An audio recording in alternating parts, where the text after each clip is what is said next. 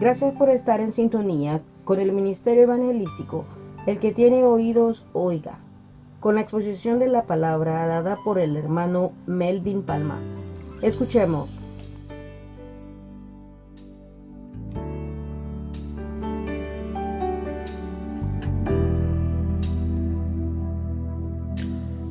Como dije, estamos gozosos y alegres de estar aquí en este lugar.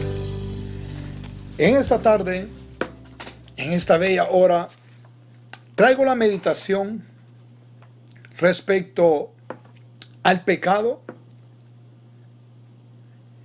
y el pecado, por así decirlo, titularlo como el pecado causa de separación.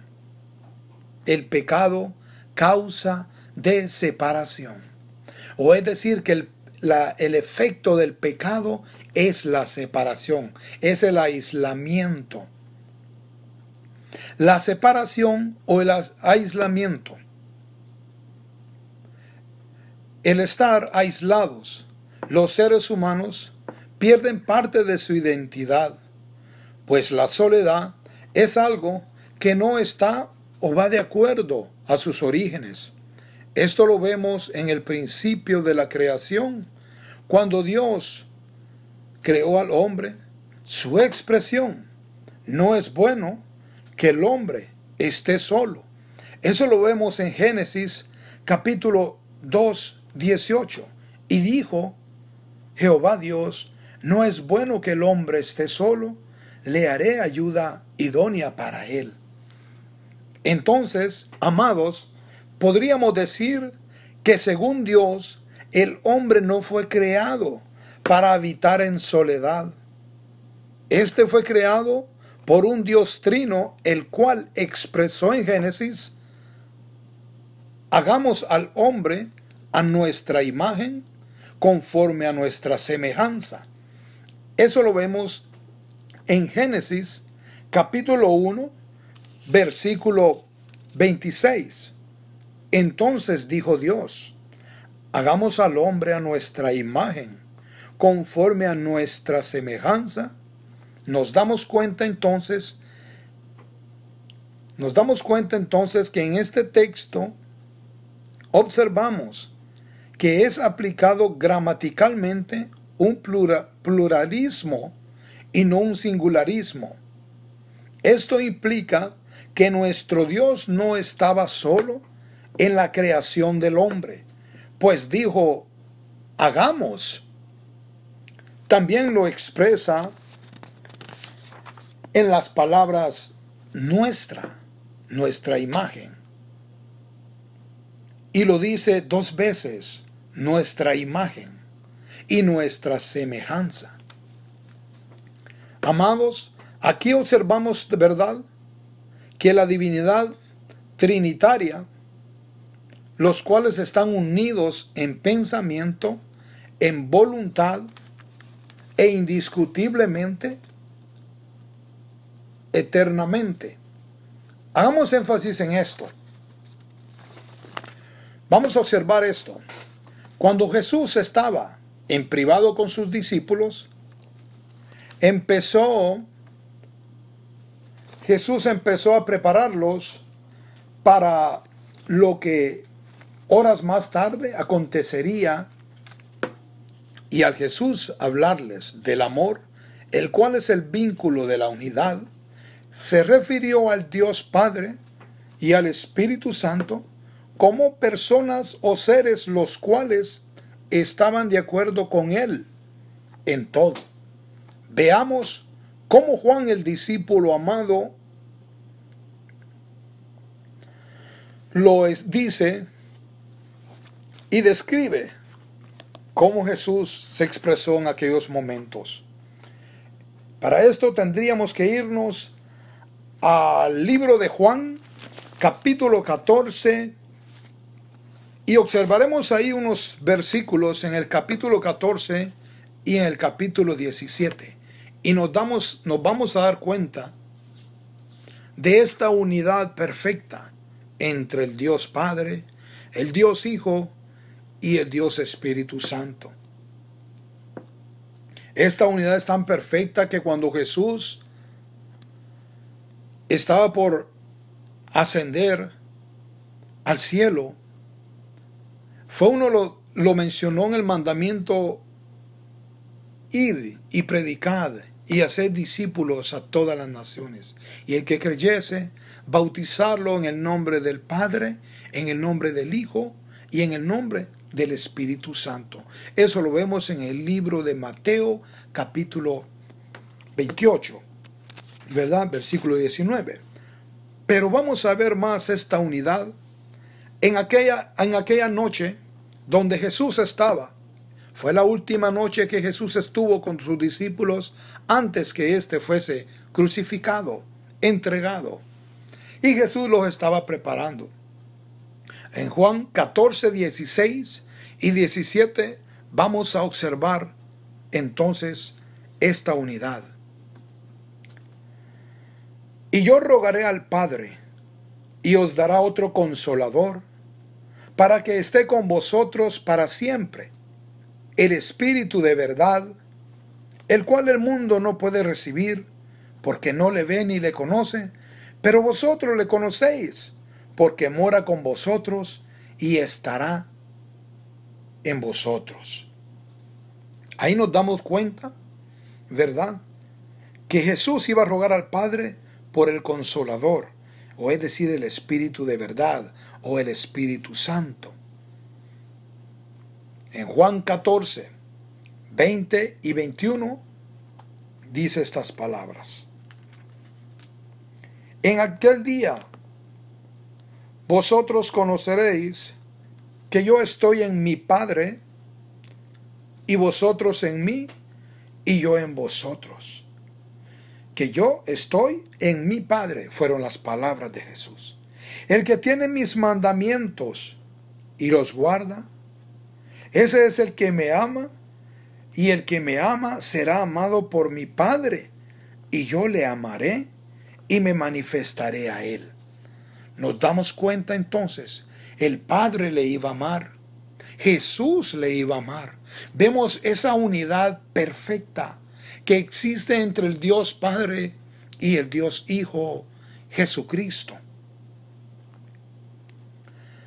Juan 14:23 dice en relación a ambos, el Padre y el Hijo, que iban a venir a morar en el creyente.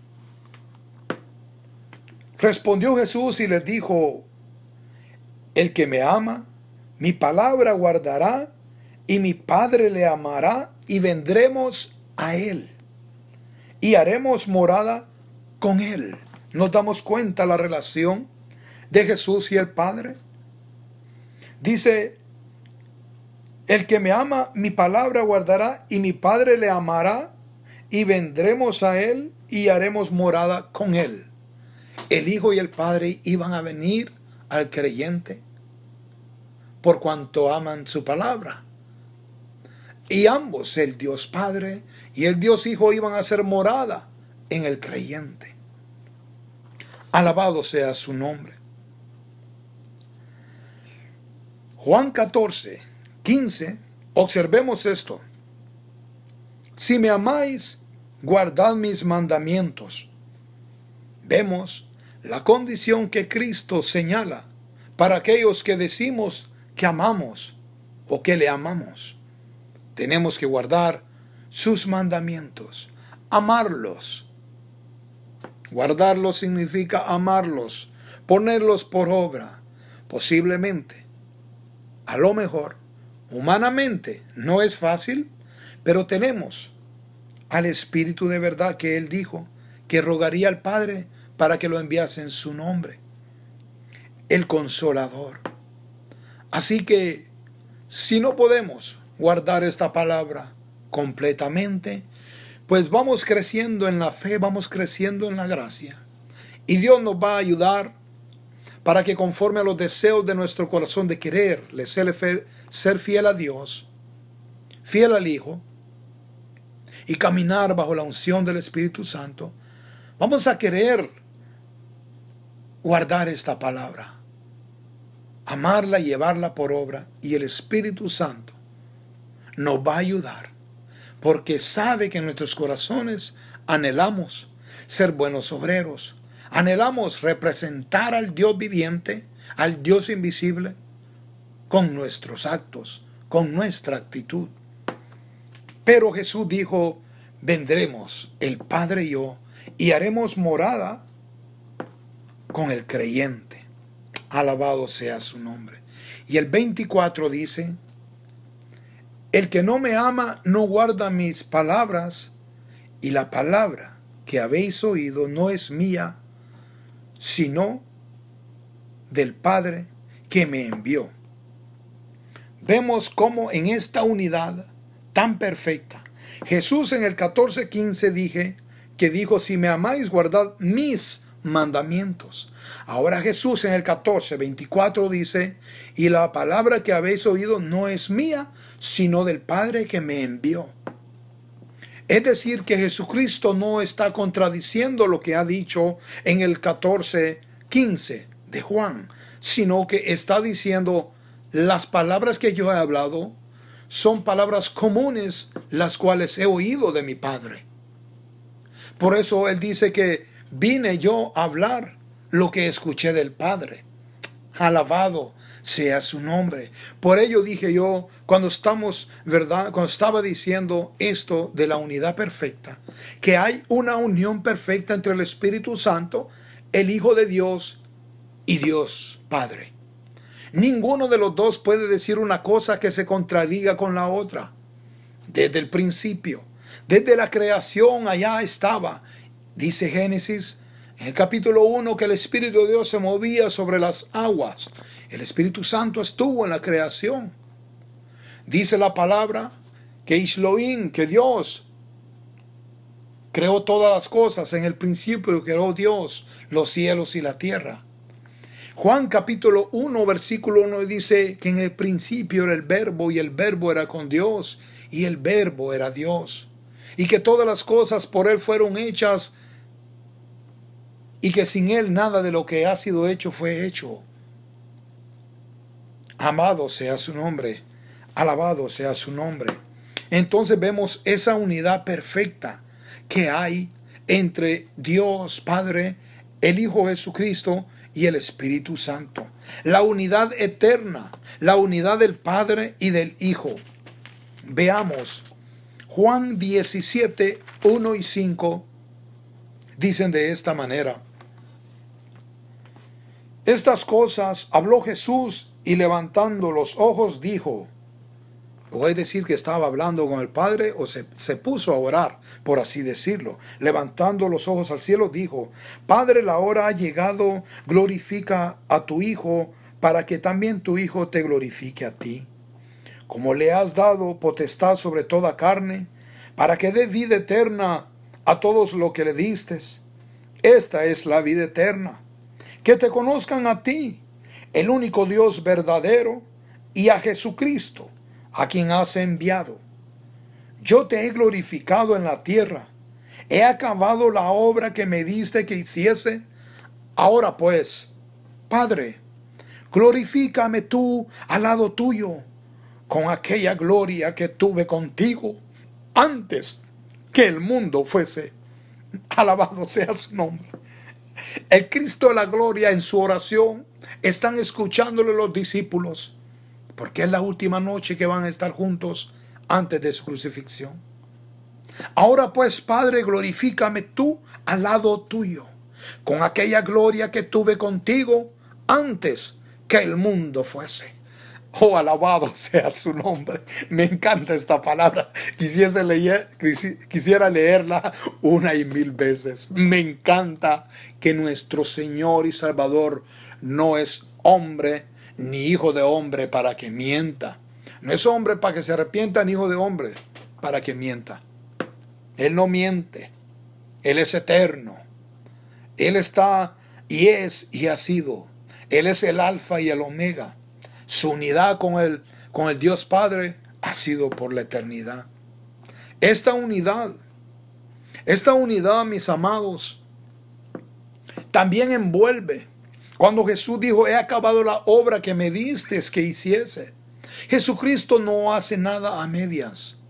Cuando yo hablaba la vez pasada de la justificación, dije claro, hay de aquel que está haciendo con sus obras o quiere añadir con sus obras al sacrificio glorioso del Cristo de la gloria, comete un pecado muy grande, diciéndole a Dios que su sacrificio no fue completo y no es vasto. Pero no es así. Fue completo. Y la unidad de nuestro Dios Padre con el Hijo es una unidad que desborda los cielos es una unidad que abarca al ser humano. Es una, es una unidad que quiere abrazar al ser humano y que de tal manera como Cristo y el Padre son uno, y como el Padre y el Hijo son uno, ellos quieren que nosotros con ellos también seamos uno. Veamos, según Juan capítulo 17, 21. Padre, que todos sean uno como tú, oh Padre, en mí y yo en ti, que también ellos sean uno en nosotros, para que el mundo crea que tú me enviaste. Hay una razón bien grande, y es esa, que Cristo quiere, que el Dios Padre quiere, que el Espíritu Santo quiere, que el mundo sepa que Cristo es real, que Cristo es verdadero por medio de nuestros actos. Ahora bien, si nuestros actos no están siendo conforme a la palabra, conforme al deseo y la voluntad del Cristo de la gloria, Cristo permanece y sigue siendo. Pero lamentablemente los oyentes, los testigos, no van a poder ver a Cristo en nosotros. No obstante, el Espíritu Santo nos guía a toda verdad y a toda justicia y que deseemos en nuestro corazón, que anhelemos en nuestro corazón el actuar según la voluntad de Dios, que amemos a su Hijo, que amemos su palabra, porque esta es la voluntad de Dios. Alabado sea su nombre. Entonces vemos cómo el Señor nos toma en cuenta para que esta unidad preciosa también nos abrace a nosotros. Es por esto que el hombre no puede estar solo, y si lo está, es porque está atravesando problemas. El causante del aislamiento es el pecado. El pecado crea en el hombre una culpabilidad en la cual éste es llevado a, apartar, apartarse a aislarse, a separarse de todo, de todos y especialmente de Dios. Así nos lo relata Génesis capítulo 3, versículo 8 y 10. Nos lo relata de esa manera. Y oyeron la voz de Jehová Dios, que se paseaba en el huerto al aire del día, y el hombre y su mujer se escondieron de la presencia de Jehová Dios entre los árboles del huerto. Mas Jehová Dios llamó al hombre y le dijo, ¿Dónde estás tú? Y el hombre respondió, oí tu, oí tu voz en el huerto y tuve miedo, porque estaba desnudo y me escondí. Nos damos cuenta, como dije al principio, que el causante del aislamiento es el pecado. Podremos nosotros cometer excusas, decir excusas una y otra, no obstante, el pecado es el que pone separación de nosotros con nuestro Dios. Nuestro Dios está dispuesto a tener una relación continua lo vemos claro. ¿Quién tomó la iniciativa allá en el Edén? Fue Dios que descendió. ¿Acaso el pecado de Adán tomó por sorpresa a Dios? ¿Acaso que Dios no sabía dónde y qué habían hecho Adán y Eva? El rey David dijo, ¿dónde me esconderé de tu presencia? ¿Dónde me esconderé de tu Santo Espíritu? Si voy a lo más alto, ahí está tu trono. Si desciendo a lo más profundo, ahí está tu Santo Espíritu. Por lo tanto, amado, ¿dónde? Pero ¿dónde podríamos nosotros escondernos de la presencia de Dios? Dios sabía lo que estaba pasando con Adán y Eva y él tomó la iniciativa. El hombre en su culpabilidad buscó una solución y la solución, su conciencia le decía muy claro que había hecho lo malo, que había desobedecido a Dios. Ahora, su culpabilidad lo hizo separarse más de Dios.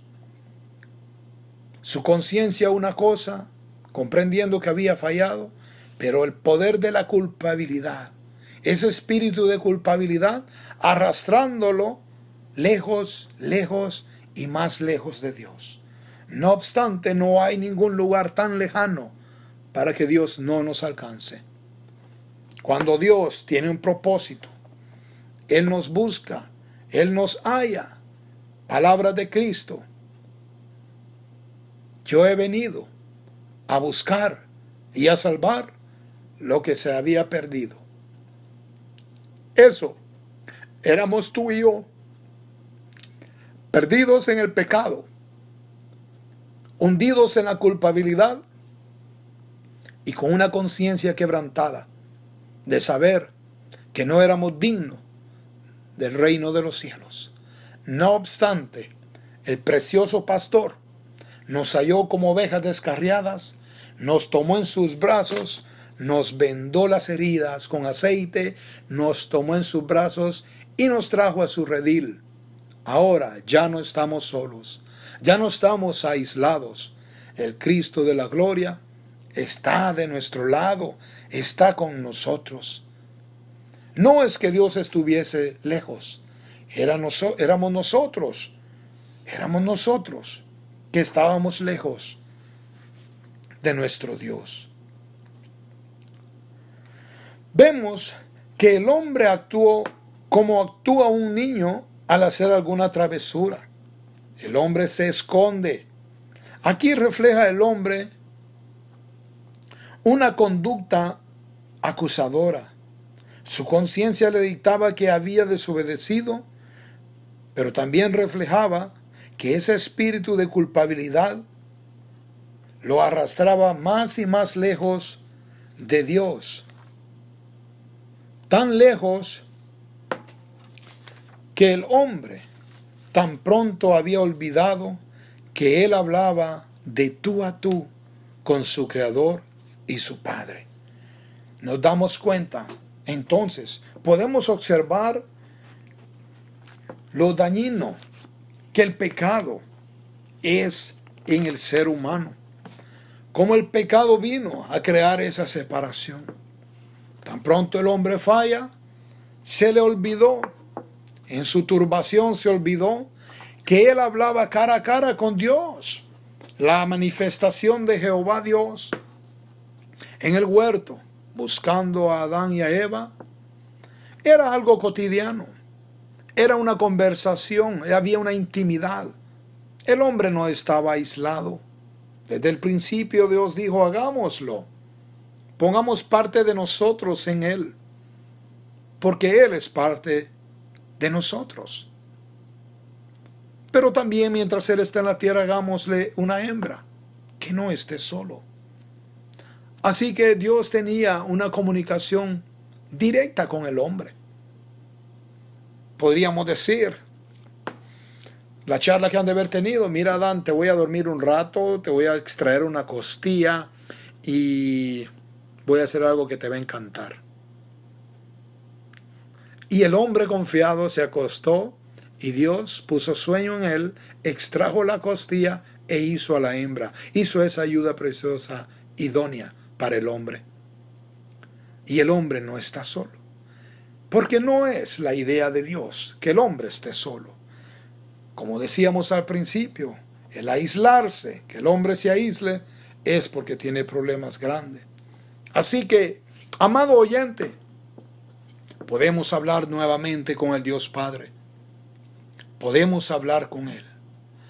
Y aún, aún los creyentes tenemos dificultad para hablar con el, con el Dios Padre. Pero Romano dice que el Espíritu Santo nos ayuda a interceder. A veces no sabemos qué decir. A veces tenemos circunstancias adversas y no hallamos y nos encontramos falto de palabras para conversar, para conversar con el Dios de la gloria. Pero viene el Espíritu Santo y nos da palabras. Nos da palabra para que podamos hablar con el Dios Padre. Él es el Espíritu Santo.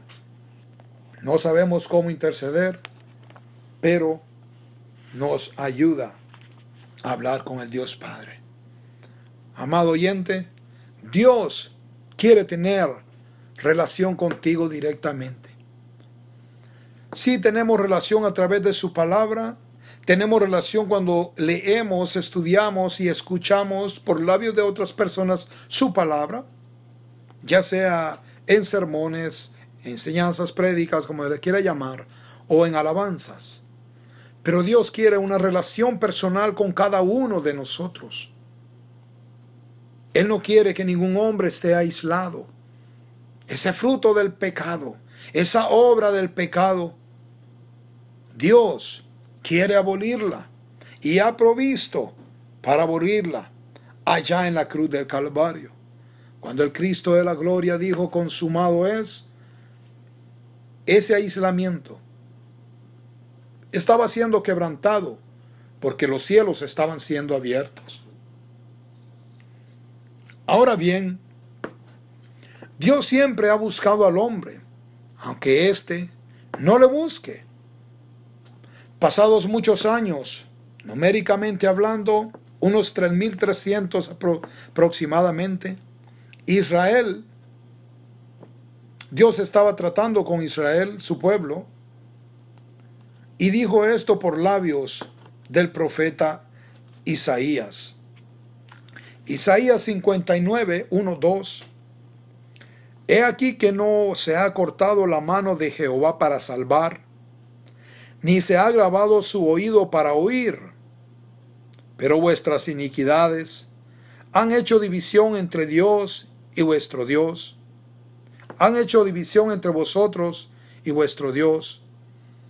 Y vuestros pecados han hecho ocultar de vosotros su rostro para no oír. Nos damos cuenta que no se ha cortado el brazo de Dios, la mano del Señor para salvar, ni se ha grabado, dice, su oído para oír.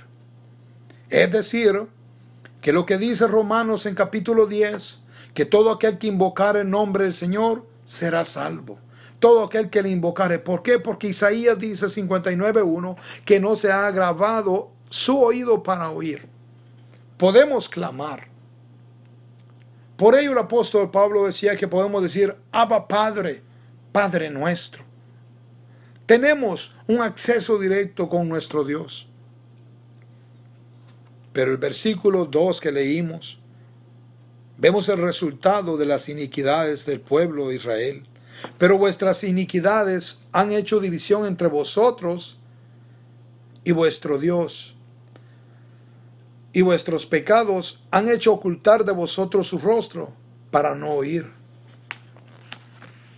Nos damos cuenta cómo aísla esto del pecado. Continuó el pecado haciendo su obra no solo aisló a Adán y a Eva, sino al resto de la humanidad. A Israel, que se le habían dado sus palabras, también había sido separado, aislado por causa del pecado. Nada detiene el amor de Dios, aunque no podemos ocultar lo que el pecado ha causado la división o aislamiento que ha causado. No podemos negar eso. Nada detiene el amor de Dios. Pero no podemos negar la división o el aislamiento que el pecado ha causado. Esa separación se hace evidente según Romanos 3:23, por cuanto todos pecaron y están destituidos de la gloria de Dios.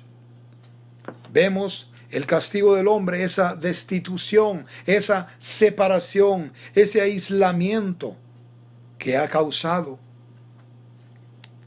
el pecado. Pero esta, el fruto, la obra del pecado de separar, no se quedó solamente con el ser humano. Estaba escudriñando y me di cuenta que esto de la, de la separación, del aislamiento que causa el pecado, tocó aún, tocó aún la unidad perfecta que existía entre el Dios Padre y el Dios Hijo. Por eso hice énfasis en la unión perfecta y eterna del Dios Padre, del Dios Hijo y del Dios Espíritu Santo. Para, para explicar esto, para señalar esto que voy a señalar a continuación. En Mateo, capítulo 27, versículo 46, Jesucristo estando en la cruz del Calvario clamó de esta manera, cerca de la hora novena, la hora novena es, son las 3 de la tarde, cerca de la hora novena, Jesús clamó a gran voz diciendo, Elí, Elí, lama sabactani.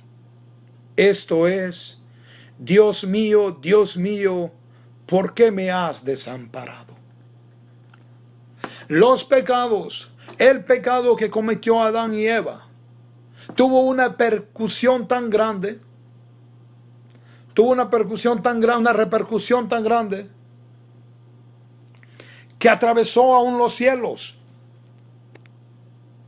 La unión eterna que había con Jesucristo, el Hijo de Dios y su Padre, por un momento, por un momento también fue obstaculizada. Existió separación por un momento. Dios ama al pecador, mas detesta al pecado. En el momento que Jesucristo estaba en la cruz del Calvario, tenía en sus hombros los pecados de toda la humanidad. La humanidad desde Adán hasta la humanidad, el último que nazca. Podemos imaginarnos si la culpabilidad que sentía Adán era solo por su pecado y se escondió de Dios. ¿Cómo era esto de la culpabilidad que Cristo llevaba en sus hombros por cada ser humano en la tierra?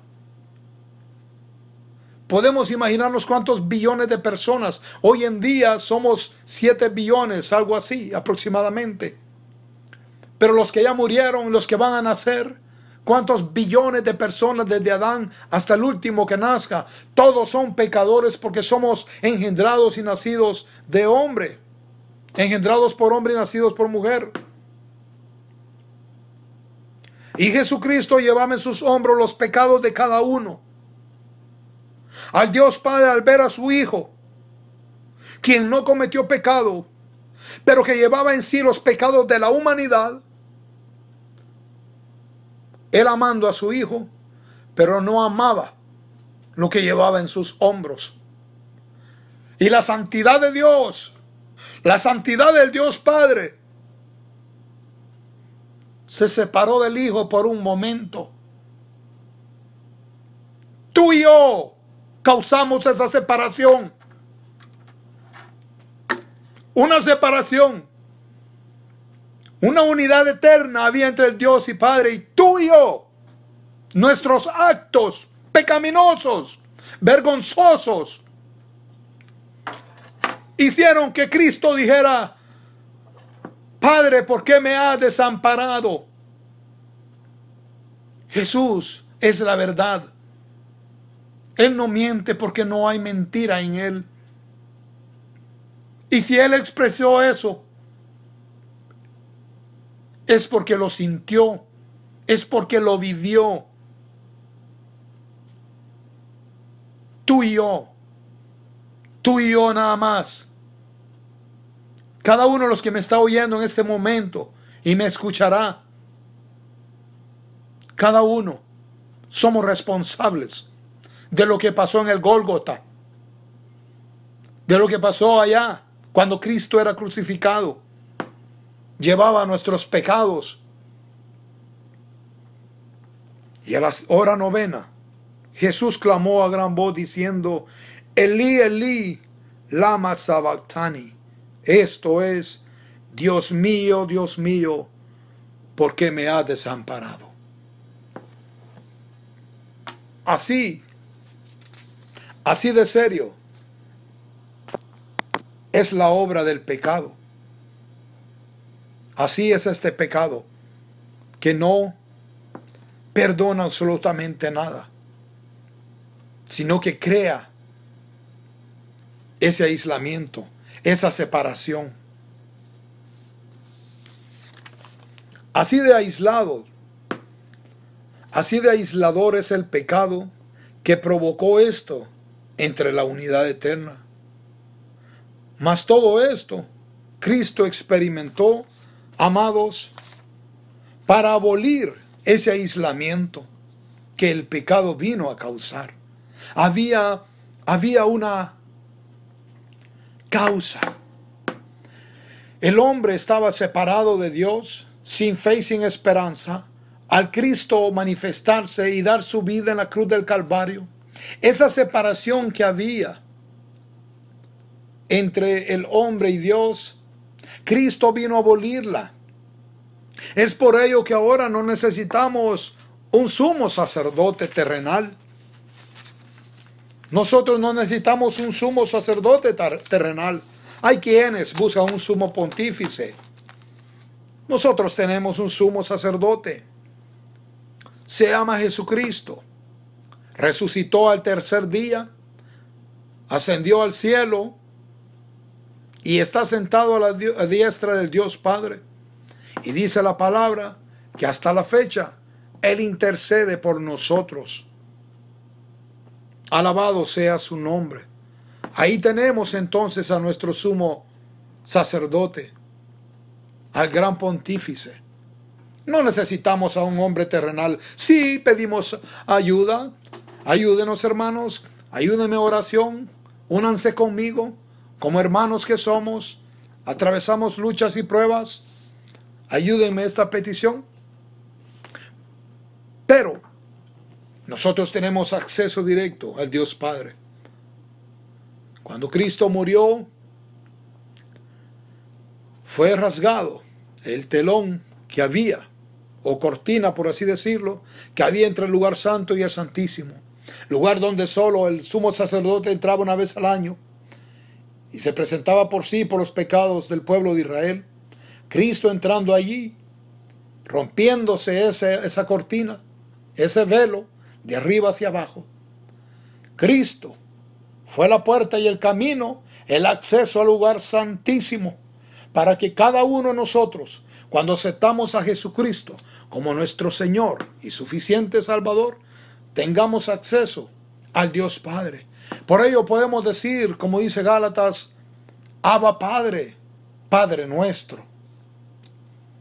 Dios, al enviar a su Hijo, tenía entonces el propósito de abolir la separación que el pecado provocó, de abolir ese aislamiento, eso de estar separados, ocultos, escondiéndonos. Y vemos en Juan capítulo 17, versículo 22 y 26, vemos esa unidad perfecta dada, transmitida a los creyentes. Juan 17, 22 al 26. La gloria que me diste yo les he dado para que sean uno, así como nosotros somos uno. Yo en ellos y tú en mí, para que sean perfectos en unidad, para que el mundo conozca que tú me enviaste y que los has amado a ellos como también a mí me has amado. Padre, aquellos que me has dado, quiero que donde yo estoy, también ellos estén conmigo, para que vean mi gloria que me has dado, porque me has amado desde antes de la fundación del mundo. Padre justo, el mundo no te ha conocido, pero yo te he conocido, y estos han conocido que tú me enviaste. Y les he dado a conocer tu nombre, y lo daré a conocer aún, para que el amor con que me has amado esté en ellos y yo en ellos. Alabado sea su nombre. Nos damos cuenta entonces esa unidad perfecta del Dios Trino manifestada al ser humano cuando éste cree en la palabra, en el mensaje de nuestro Señor Jesucristo. No todo, no todo aquel que dice ser hijo de Dios es hijo de Dios. Primero hay que reconocer que somos pecadores y luego reconocer que necesitamos alguien que nos saque de ese aislamiento que provoca el pecado. Y esto es Jesucristo, nuestro hacedor, nuestro creador. Quiere tener relación como en el principio. Como Adán y Eva hablaban cara a cara con el Dios, creador y padre. Así también Dios lo quiere en estos días. Por ello ha manifestado en estos tiempos a su Hijo Jesucristo y lo sigue haciendo. Cristo prometió, no solo a ellos, ellos han creído. Le he dado a conocer tu nombre, oh Dios, oh Padre, y aún lo daré a conocer. Es decir, que la prédica de los discípulos iba a expandirse, expandirse por todo el mundo. Ahora el nombre de nuestro Señor Jesucristo suena en todo el mundo, se escucha en todo el mundo, para salvación de las naciones, para la salvación de las vidas. Amado oyente, Dios quiere darte salvación y vida eterna. Yo no puedo terminar este mensaje sin decirte que Cristo te ama y que Él quiere hacerte parte de esta unidad perfecta. Así que te hacemos el llamado te hacemos la invitación para que vengas a Cristo Jesús, para que le aceptes como su Señor y su Salvador. Él está a las puertas. Cristo viene pronto. Cristo viene pronto. Él es la puerta, entremos por Él. Hay muchas puertas, pero Él es la puerta. Hay muchos caminos, pero Él es el camino. Él es la puerta que cuando entramos a ella, hallamos vida. Él es el camino que nos lleva al Dios Padre, cual es Dios de los vivientes. Amado, has escuchado esta palabra una vez más y la invitación a que te reconcilies con nuestro Señor y Dios. Amados hermanos, sean fortalecidos con esta palabra esperamos que el Espíritu Santo les haya ministrado de una manera especial Amados, que Dios, que la paz de nuestro Señor Jesucristo sea con cada uno de ustedes. Amén.